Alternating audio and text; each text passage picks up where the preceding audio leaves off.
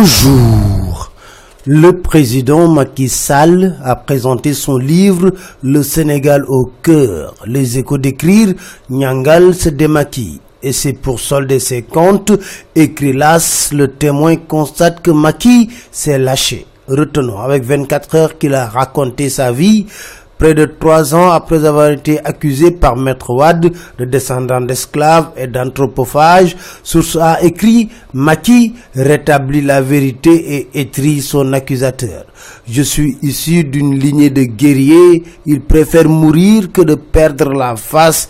Il faut aller au Fouta pour le savoir, déclare-t-il à la une de Vox Populi. Dans les échos, il ajoute, dans mes relations de tous les jours, je ne suis pas toujours Nyangal quand même, mais parfois il faut un petit Nyangal. Il précise, je n'ai pas attaqué Idriss Seck. Avant d'ajouter, il est trop facile d'être là, de parler de pétrole, de gaz et raconter n'importe quoi.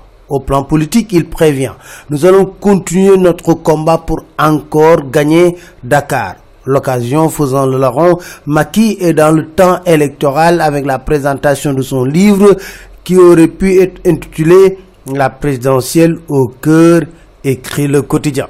Pour cette présidentielle, Enquête nous présente les sept vigies choisis par le Conseil constitutionnel pour superviser les opérations de contrôle des listes de parrainage. L'observateur qui revient sur le dépôt des fiches de parrainage parle de piètre bilan de la caisse des dépôts, beaucoup de violence et des mandataires sous le choc Seules une dizaine de listes sont passées au greffe. Enquête nous explique les raisons de la pagaille. Aminata Touré, mandataire de Beno Bokyakar, a fait le forcing pour être la première à déposer, ce que Malik Gakou a tout naturellement refusé. Les gendarmes l'ont alors roué de coups au point de le blesser. D'ailleurs, à la une du quotidien, Malik Gakou annonce une plainte. Dans 24 heures, le PDS menace pas de présidentiel sans Karim Wad.